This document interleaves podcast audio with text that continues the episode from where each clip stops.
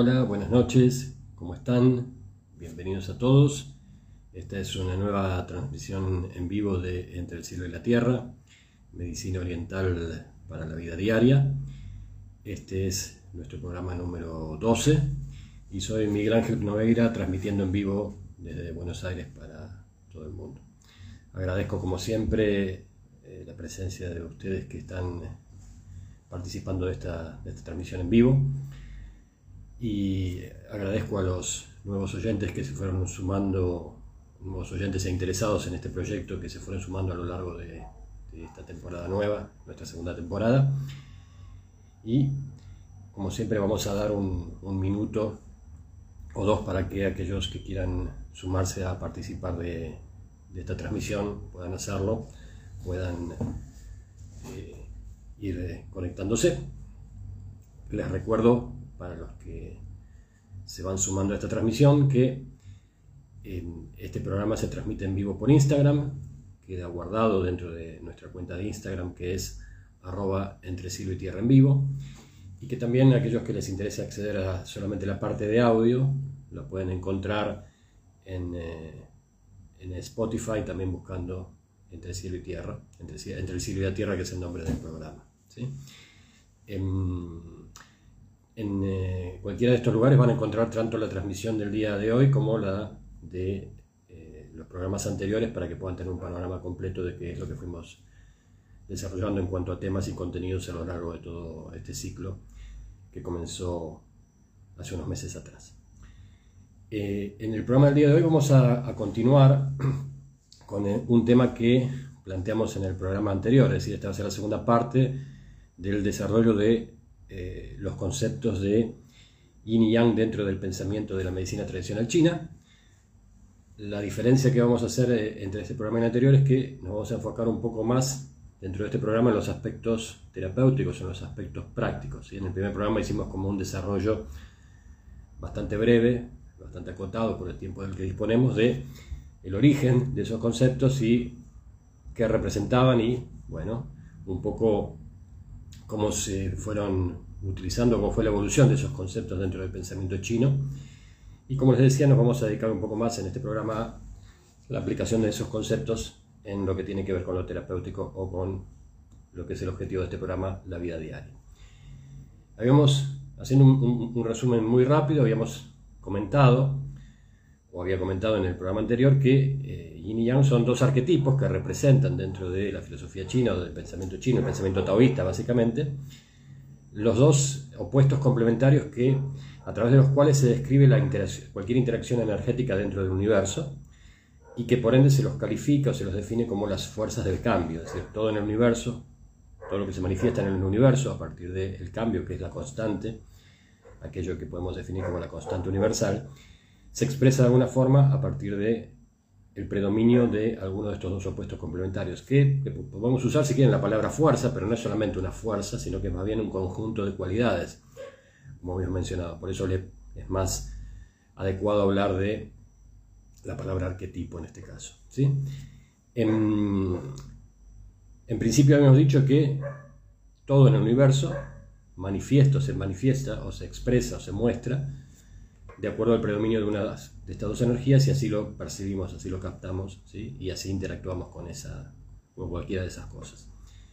Eso incluye o nos incluye a nosotros, es decir, cada uno de nosotros nace de una combinación yin y yang que proviene de las energías de nuestros padres y al mismo tiempo se corporiza, se, se expresa en nosotros a partir de una constitución. En realidad, cada parte nuestra está gobernada por cada parte, parte, desde lo más pequeño hasta lo más grande, desde lo más sutil hasta lo más denso, está de alguna manera gobernada por la interacción de esas fuerzas y somos nosotros el resultado de una interacción yin y yang expresada en, múltiples, en todos los múltiples aspectos que nos componen. ¿sí? Es decir, que cada parte de nuestro cuerpo se manifiesta o más yin o más yang ¿sí? físicamente y eso en conjunto, es decir, en nuestro conjunto físico define un predominio de esas energías y al mismo tiempo también se expresa dentro de nuestra personalidad, dentro de nuestra forma de ser, dentro de nuestra forma de relacionarnos, dentro de un montón de aspectos que tienen que ver con lo emocional o lo psicológico. ¿sí? Así que en realidad cada uno de nosotros es un conjunto único de esas energías que se expresan globalmente y que obviamente también muchas eh, de ellas, muchas de esas expresiones son modificables a lo largo del tiempo, ¿sí? a partir de cambios que vamos implementando en nuestras vidas. En, eh, que cada uno de nosotros esté como de alguna forma definido por el predominio de una de esas dos energías, es decir, globalmente, más allá de las cuestiones individuales, que obviamente, como mencionaba recién, se pueden definir en más yin o más yang, es decir, por dar un ejemplo, el tamaño de las orejas, en la forma de los ojos, la cantidad de pelo, el tipo de hombros, la altura, el largo de brazos, es decir, cada aspecto físico que se pueda cuantificar va a estar gobernado por alguna de estas dos energías. ¿sí? Pero en conjunto, es decir, nosotros como un conjunto, bueno, vamos a poder definirnos a la vista de otro o definir a otra persona como en conjunto con mayor predominio de energía yin o energía yang. ¿sí? Lo mismo en cuanto a la personalidad, ¿sí? más allá de que la personalidad esté compuesta por una serie de factores o una serie de elementos, bueno, podemos decir que dentro de nuestra personalidad va a predominar una energía yin o una energía más yang. Muchas veces cuando tengo que hablar de, estos temas en clase digo que la primer fuente de muchas veces de desarmonía en las personas es muy básica y tiene que ver justamente con si nuestra personalidad y nuestro cuerpo vienen más o menos sintonizados de la misma forma. Porque si en nosotros predomina un determinado tipo corporal y en nuestra personalidad un tipo diferente ¿sí? de energía, bueno, generalmente se nos va a generar un conflicto inicial que nosotros solemos automáticamente ajustar a partir de bueno, diferentes cambios respecto de cómo nos queremos ver o cómo sentimos que la imagen que proyectamos nos representa. ¿sí? El segunda vía de, eh, la segunda vía de, generación muchas veces de desarmonías ¿sí? tiene que ver con que bueno, en nosotros predomina un tipo de energía. Para hacerlo sencillo, digamos, la energía yang asociada a una personalidad más proactiva, una personalidad más extrovertida, una personalidad como mucho más eh, física, vamos a poner esa palabra, ¿sí? y podríamos decir la energía yin asociada a una personalidad más introvertida, una personalidad más pasiva en el sentido de no gustar tanto el movimiento, una, un tipo de personalidad o un tipo de persona ¿sí? más reflexiva o más intelectual, si quieren, para el, caso. ¿sí? Y entonces podríamos pensar, en principio, el primer trabajo, el primer ejercicio sería, bueno, tratemos de identificarnos en alguno de estos dos arquetipos, es decir, quien está del otro lado, vos que estás o usted que está escuchando este programa, ¿cómo se identifica? ¿Qué tipo de energía cree que predomina en usted a nivel físico y a nivel de personalidad? Muy bien.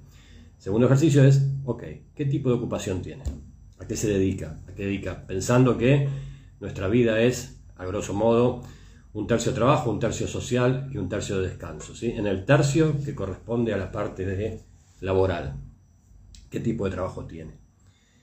El tipo de trabajo que tiene se ajusta a su personalidad. Muchas veces los trabajos que sentimos en los que estamos más cómodos, que nos representan, que tienen que ver con nosotros, que nos hacen sentir como la mejor forma haciéndolos, son los que tienen que ver con nosotros o con nuestra personalidad, justamente expresado en estas energías más yin o más yang.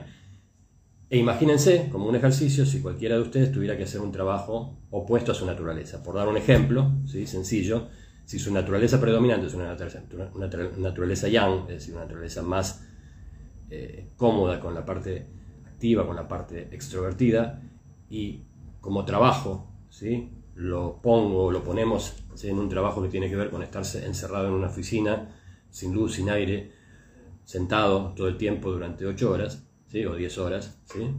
Eh, ustedes piensan que eso lo va a favorecer o que lo va a terminar enfermando. No es un trabajo adecuado para esa personalidad o para esa persona. ¿Sí? El opuesto. Si yo tengo un predominio de energía yin, una personalidad yin, es decir, me manifiesto más como una, eh, una energía yin y el tipo de trabajo que elijo, el tipo de trabajo que la vida me impone tiene que ver con, no sé, trabajo que tiene que ver con mucho desgaste físico, trabajo donde se implica, implica mucho el desgaste de fuerza, o estar muy activo, o el estar haciendo eh, demasiada movilidad o ejerciendo una movilidad durante mucho tiempo, probablemente eso también vaya en contra de mi naturaleza. Y por ende, tanto para una personalidad como para la otra, eso prolongado en el tiempo va a ser generador de patologías. Es decir, que muchas veces eh, aquello que elegimos para como medio de vida, como trabajo, tiene que ser o debería ser idealmente adecuado a nuestra personalidad, porque si no eso es una fuente de desarmonías y de enfermedad. La segunda cuestión es que nosotros naturalmente tendemos a buscar el equilibrio, o deberíamos naturalmente tender a buscar el equilibrio. si nosotros nos reconocemos con una naturaleza más yang, más activa, como decía recién, más dada a la extroversión, al trabajo físico, al movimiento, a, todo lo que tiene que ver con, la actividad, em, tenemos que, o sea, esa es nuestra naturaleza, es decir, lo que naturalmente se expresa en nosotros.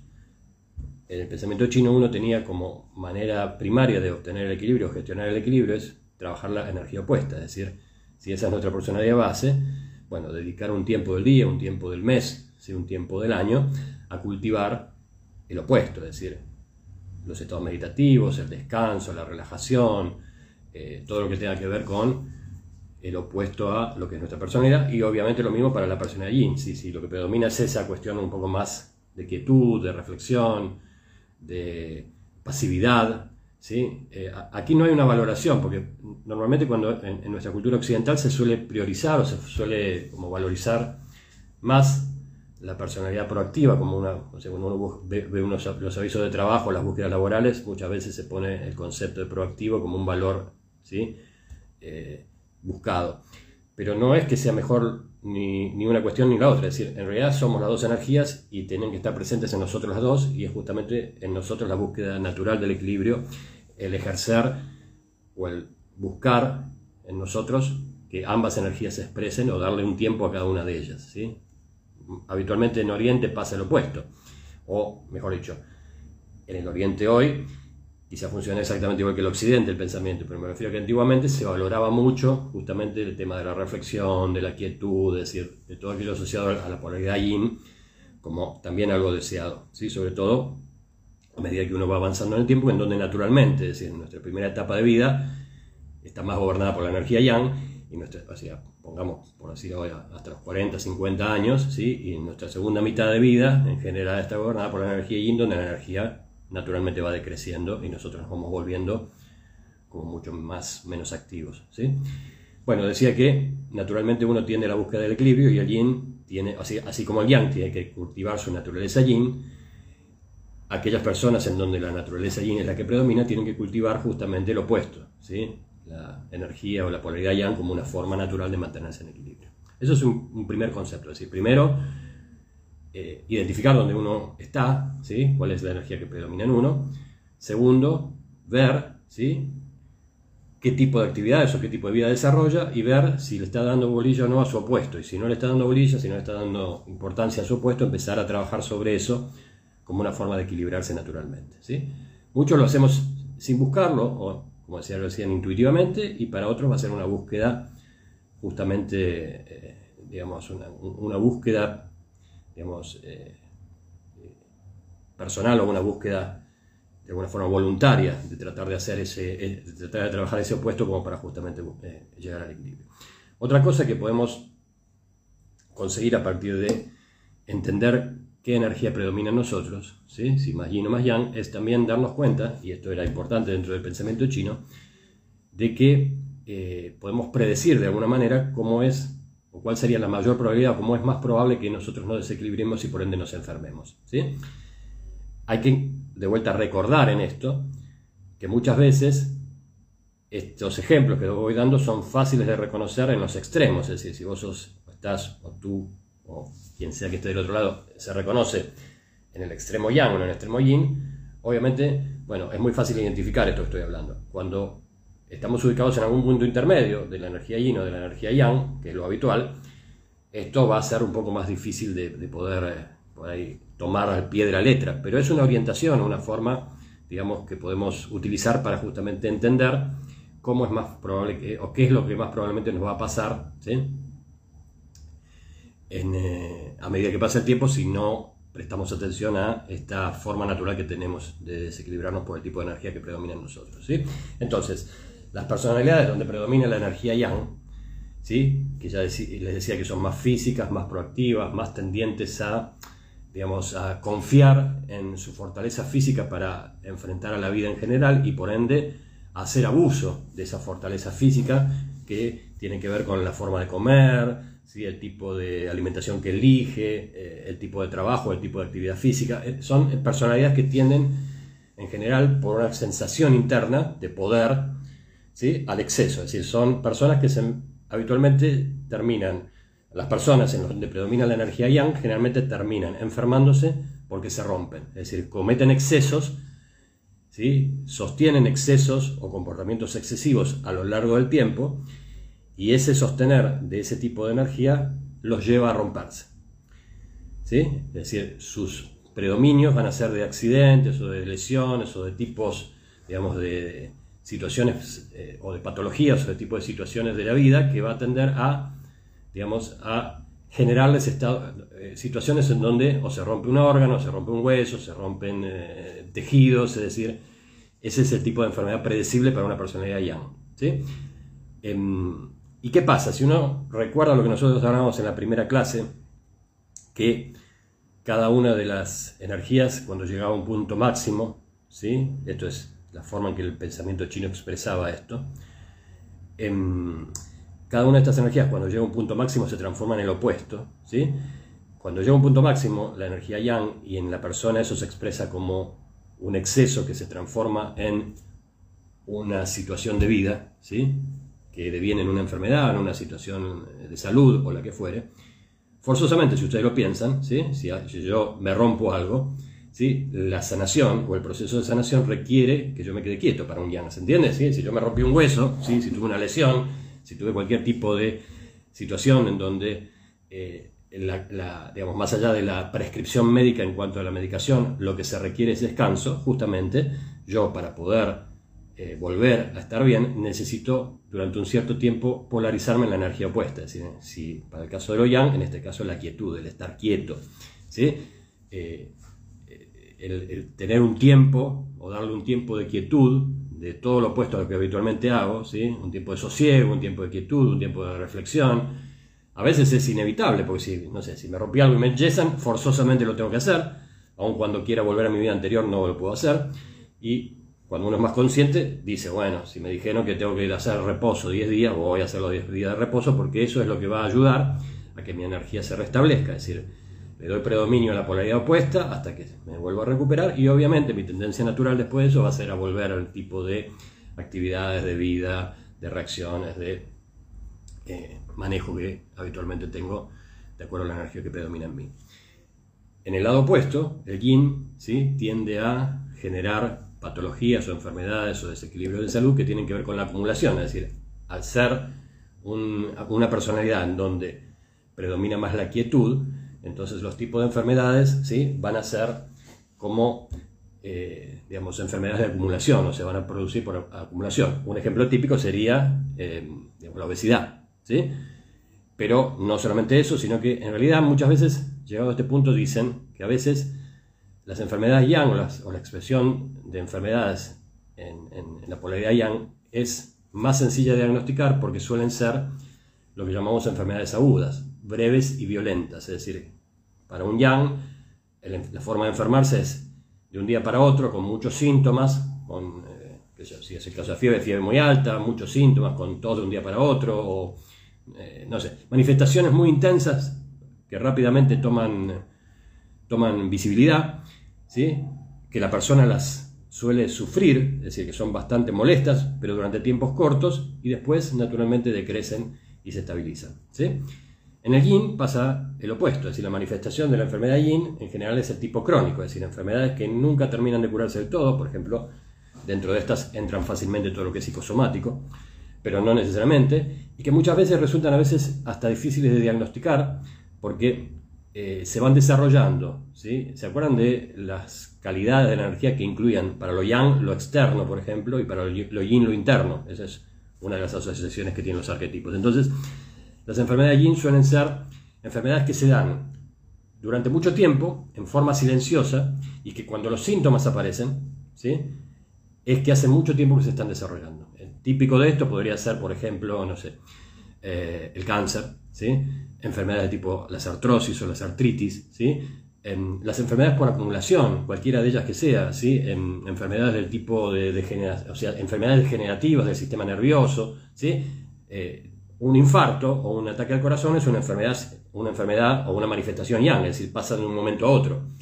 Pero este, estas de las que estamos hablando, que son más yin, son las que se van dando más en silencio. Por ejemplo, el colesterol, que después deviene ¿sí? en, un, en, un síntoma yang, ¿sí? pero como enfermedad, como es de acumulación o es un tipo de mm, situación que se va dando en el tiempo y que no necesariamente lo vamos sintiendo que está pasando, sino que descubrimos que nos está pasando cuando ya está, digamos, en un estadio avanzado de desarrollo, esa es un típico, una típica enfermedad yin.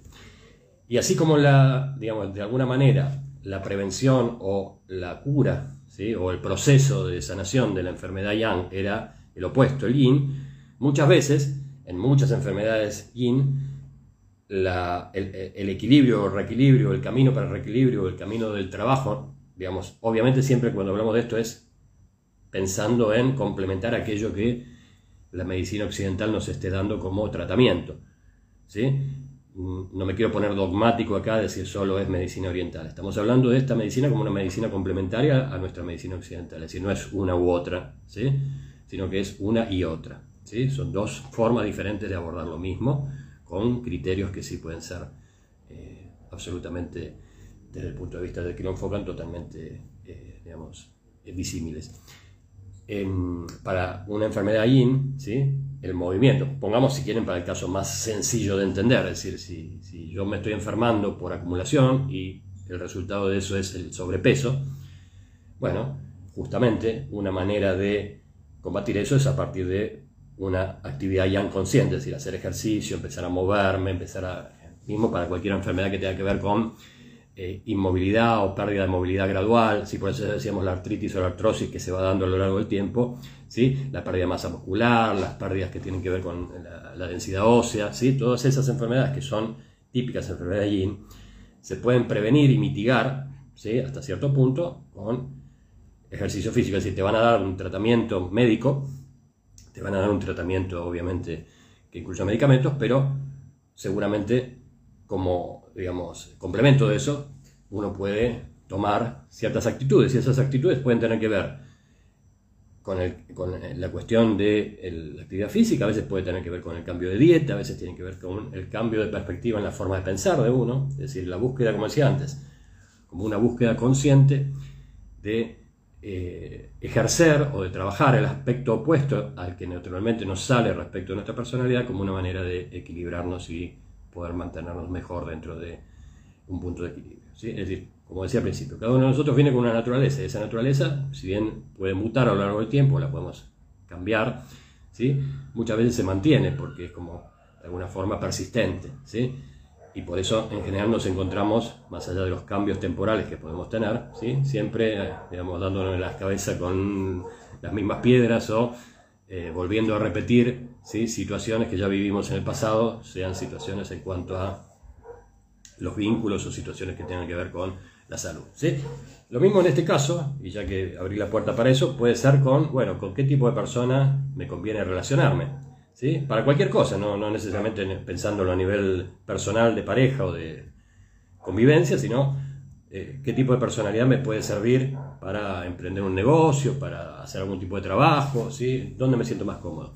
Y bueno, ahí hay que entender que muchas veces esto pasa como en los imanes, ¿sí? Personas que son muy similares, ¿sí? Muchas veces como los imanes, es decir, personas en donde las energías son muy similares, tienden a repelerse, a rechazarse.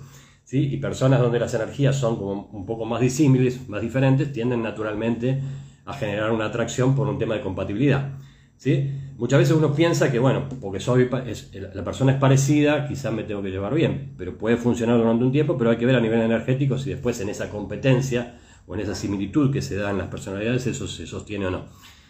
Muchas veces cuando hay diferencias, y esas diferencias son complementarias entre unos y otros, ahí es donde la cosa funciona mejor y donde se, se entiende más equilibrada. ¿sí?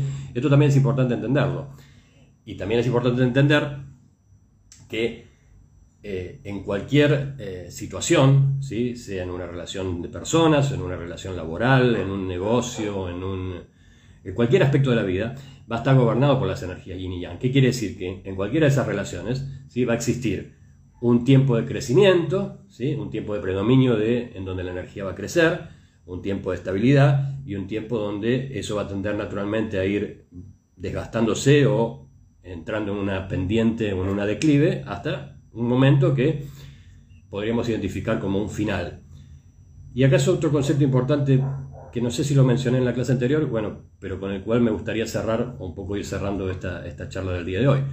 En el pensamiento oriental no existe la idea de muerte. En la naturaleza nada se muere. En realidad, y desde el punto de vista de nuestra física dice exactamente lo mismo, es decir, nada se pierde, todo se transforma. Es decir, el punto de vista de la medicina oriental era exactamente el mismo. La energía no desaparece, sino que va recorriendo un ciclo, que en este caso está expresado en esto que estamos hablando por este ciclo yin y yang. El día de mañana, cuando hablemos de los cinco elementos, lo expresaremos en el lenguaje de los cinco elementos, pero básicamente es un ciclo, y ese ciclo tiene un final. Y ese final Quizás nosotros lo podemos identificar, si lo ponemos como ejemplo en nuestra vida, bueno, con el final de la vida física y sería la muerte. Pero en realidad, pensando como lo piensan los orientales, la muerte no existe. Lo que existe es una transformación, es decir, todo continúa de alguna otra forma. En la naturaleza nada se mueve, todo continúa con una forma diferente y nosotros, como parte del universo y parte de la naturaleza, no somos la excepción. Así que sea relacionado con nuestra vida física o sea relacionado con una relación, como decía recién, personal o eh, laboral o de amistad o de la índole que sea, en cualquier aspecto de la vida en realidad, ese proceso es inevitable y hay que entender que esa muerte o esa, ese momento de final, vamos a decir así, en realidad es un momento que requiere una transformación para alguna continuidad. Es decir, en realidad nada se muere o nada se muere, sino lo que se muere es lo que estaba en un determinado estado y moviéndose de una determinada forma. Es decir, esa manera ¿sí? de vivir, esa manera de relacionarse, esa ese estado, ese estadio, ese tiempo, se terminó. Y lo que es necesario es una transformación que implica un nuevo comienzo. Y esto hace que, bueno, si uno lo plantea en términos humanos, ¿sí?